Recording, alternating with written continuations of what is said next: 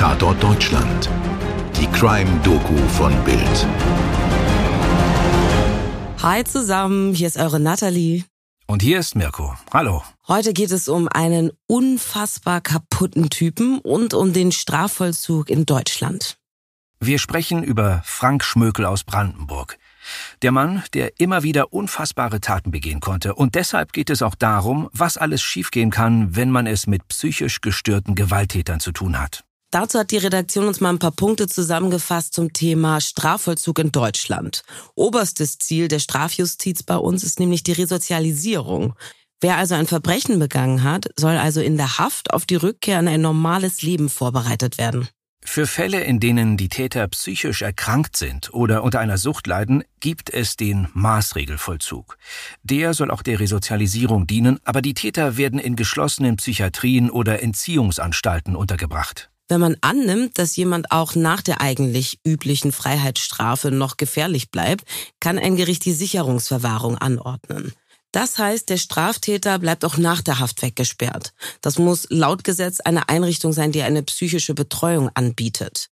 Denn selbst in der Sicherungsverwahrung bleibt das Ziel theoretisch die Rückkehr in die Gesellschaft. Nur um es mal einzuordnen. Pro Jahr sitzen in Deutschland zwischen 50 und 60.000 Menschen im Strafvollzug.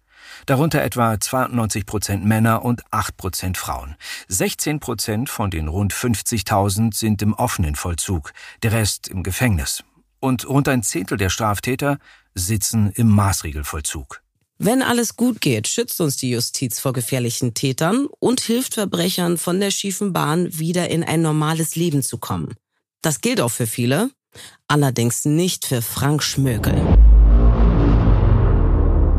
Schmökel wird am 19. August 1962 in Strausberg in Brandenburg geboren.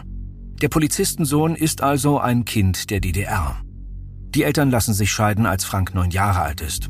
Nach Laubeneinbrüchen und Brandstiftungen verbüßt er eine Jugendstrafe. Danach wird er von den Behörden zur Sozialarbeit auf einem Hof in Mecklenburg geschickt und arbeitet als Melker. Schmökel hat offenbar zwei Gesichter. Er macht sich bei den anderen auf dem Hof beliebt, backt leckeren Kuchen und gilt als sehr kollegial. Aber schon bald zeigt er seine dunklen Seiten. Er vergeht sich an Kälbern. Dann fällt er über ein 14-jähriges Mädchen in der Nachbarschaft her. Die Tochter des örtlichen Kulturhausleiters, Beatrix, war Schmökel wohl aufgefallen, als er ihrem Vater beim Zaunsetzen half. Als Schmökel das Mädchen allein zu Hause wähnt, steigt er übers Dachfenster ein. Doch in Beatrix Zimmer ist auch noch deren Freundin. Schmökel ist perplex. Das Mädchen stiehlt sich aus dem Haus, während er mit einem Messer in der Hand nach ihr sucht. Später sitzt er da und stammelt, dass es ihm leid tut. Von jetzt an wird es nie wieder ein normales Leben geben für Frank Schmökel. Es wird alles nur schlimmer. 1988 wird er also zum ersten Mal wegen einer Gewalttat zu eineinhalb Jahren Freiheitsstrafe verurteilt. Nachdem er kurze Zeit geflohen war, kommen weitere zehn Monate dazu. Aber schon 1989 kommt Schmökel im Rahmen einer Teilamnestie frei. 1990 kehrt er in seinen Geburtsort Strausberg zurück, arbeitet auf dem Bau, verdient gutes Geld. Aber noch im selben Jahr fällt er wieder über ein Mädchen her. Weitere Vergewaltigungen folgen. Schmökel kriegt fünfeinhalb Jahre. Und schon jetzt ordnet das Landgericht Frankfurt-Oder die Unterbringung im Maßregelvollzug der Brandenburgischen Landesklinik an. Jetzt ist Schmökel, mit Verlaub, da wo er hingehört. Aber der Mann ist nicht nur ein übler Sexualstraftäter, ihm gelingt immer wieder die Flucht. Frank Schmökel aus Strausberg in Brandenburg ist jetzt zu dem erwachsenen Straftäter geworden, wie ihn die Öffentlichkeit kennen und fürchten lernt. Er hat eine eher durchschnittliche Statur, einen vergleichsweise schmalen Kopf, meist kurze Haare, dunkle, eindringliche Augen und eine etwas breitere Nase. 1994 entkommt Schmökel während eines Freigangs. Er vergewaltigt in Quizero eine Elfjährige und versucht sie umzubringen. Wegen sexuellen Missbrauchs und versuchten Mordes wird er daraufhin zu 14 Jahren Freiheitsstrafe erneut im Maßregelvollzug verurteilt. So gesehen tun die Richter jeweils, was sie können. Aber was hilft das, wenn im Justizvollzug denn doch geschlampt wird? Wenn das Ganze hier ein ausgedachtes Drehbuch wäre, würden die Kritiker zu Recht sagen, er jetzt übertreibt er aber. Aber hört mal, wie es weitergeht. 16. November 1995. Schmökel gelingt die Flucht aus der Klinik. Bereits am nächsten Tag fasst ihn die Polizei. 24. Juli 1996. Schmökel entweicht bei einem begleiteten Freigang. Drei Tage später bringen ihn die Polizeibeamten zurück. 19. Februar 1997. Gemeinsam mit anderen Häftlingen sägt Schmökel ein Fenstergitter auf und entkommt erneut. Er stellt sich am 27. Februar. Am 1. März wird er in den Maßregelvollzug in Neuruppin verlegt. 16. September 1997. Auch in Neuruppin glückt Schmökel die Flucht aus dem Fenster. Am folgenden Tag wird er gestellt. Man könnte meinen, spätestens jetzt würde die Justiz kapieren, was hier los ist und diesen Mann einfach nie wieder in die Nähe eines Fensters oder einer Tür lassen. Jeden Ausgang oder jeden Freigang, ja gar Bewährung überhaupt streichen, das überhaupt gar nicht erst in Erwägung ziehen. Schmökels Fluchtversuche halten auch die Öffentlichkeit in Atem. Bild zeigt im März 1997 ein Foto von Schmökel in einem Polizeiauto. Die Überschrift lautet Sexgangster verhaftet. Er lebte vom Müll. Im Artikel heißt es, Zivilfahnder hatten ihn in die Enge getrieben. Sie fanden seinen Unterschlupf, die Hütte eines Kinderferienheims. Schmökel lebte hier ohne Schuhe, ohne Socken, ohne Jacke. Er suchte sich Essen von einer Müllhalde. Vom Hunger geschwächt gab er jetzt auf. Er ging in eine Telefonzelle und rief die Polizei an. Hallo, ich bin's, der Schmökel, holt mich ab. Die Beamten nahmen ihn fest. LKA-Sprecher Peter Saarländer. Wir sind froh, dass er von der Straße ist. Nach diesem Durcheinander nochmal in Ruhe. Wir sind jetzt im Herbst 1997. Frank Schmökel ist zurück im Maßregelvollzug im brandenburgischen Neuruppin. Und tatsächlich hat die Öffentlichkeit nun erstmal Ruhe. Das nächste Unheil kündigt sich im April 2000 an. Schmökel erhält Lockerungsstufe 4. Das beinhaltet die Möglichkeit von Freigängen. Mal ganz ehrlich, das kann doch echt nicht wahr sein. Man erlebt viel verrücktes Zeug mit all diesen kriminalen Fällen, aber das hier ist echt wirklich crazy. Liebe Nathalie, dann brauchst du jetzt aber wirklich gute Nerven. Am 25. Oktober 2000 erhält Frank Schmökel Ausgang. Er darf seine Mutter Marianne in Strausberg im Kreis Märkisch-Oderland besuchen. Er wird von den Pflegern der psychiatrischen Anstalt sowie einem Sozialpädagogen begleitet. Beim Kuchenessen im Wohnzimmer der Mutter kommt es zum Streit. Schmökel schnappt sich das Messer, mit dem der Kuchen geschnitten wurde, und sticht auf seine Mutter ein. Sie wird schwer verletzt. Die Pfleger gehen dazwischen. Einer von ihnen wird lebensgefährlich verletzt. Und Schmökel tut, was er am besten kann. Er flieht. Und dieses Mal ruft er nirgends an und sagt, ich bin's, der Schmökel, holt mich hier ab. Diesmal bleibt er auf der Flucht. Aber wie sich zeigt, entfernt er sich nicht besonders weit von seiner Geburtsstadt Strausberg. Eine Woche später ermordet Schmökel am Straußsee den 60 Jahre alten Berliner Rentner Johannes B. auf dessen Wohngrundstück.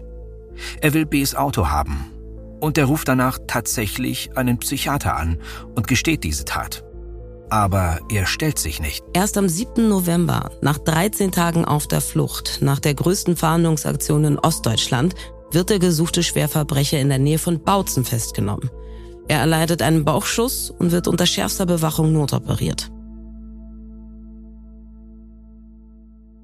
2002 der Prozess vor dem Landgericht Neuruppin.